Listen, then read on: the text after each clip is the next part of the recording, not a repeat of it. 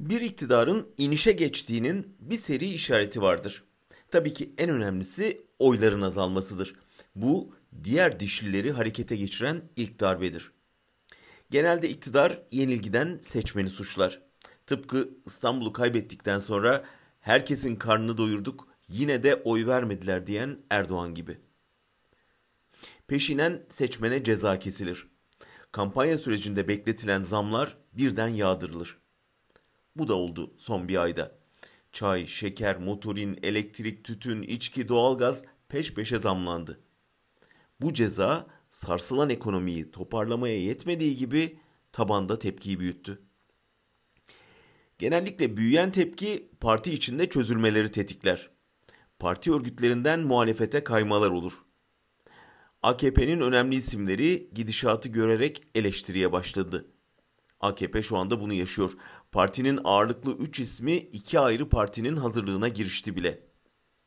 Sırada yine siyasi tarihten bildiğimiz yeni bir aşama var. Bürokrasinin direnci. Tek adam rejimlerinde bürokrasi mecburen iktidarın safında durur. Bürokrat imza atmadan sarayı yoklar, hakim hükümetin hoşuna gitmeyecek karar vermez, yandaş medya rahatsız edici manşet atmaz. Ama bir kez iktidar tökezlemeye başladı mı, bunlar devrilirse bizden hesap sorulur korkusuyla bürokrasi yavaşlar.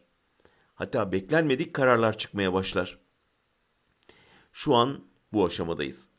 Mesela seçim öncesi Kürtlerin oyunu etkilemek için kırmızı bültenle aranan Osman Öcalan devlet televizyonuna çıkarıldı. Seçim sonrası bu konu sorulduğunda partinin genel başkan vekili bu kurumun sorumluluğundadır deyip çekiliverdi.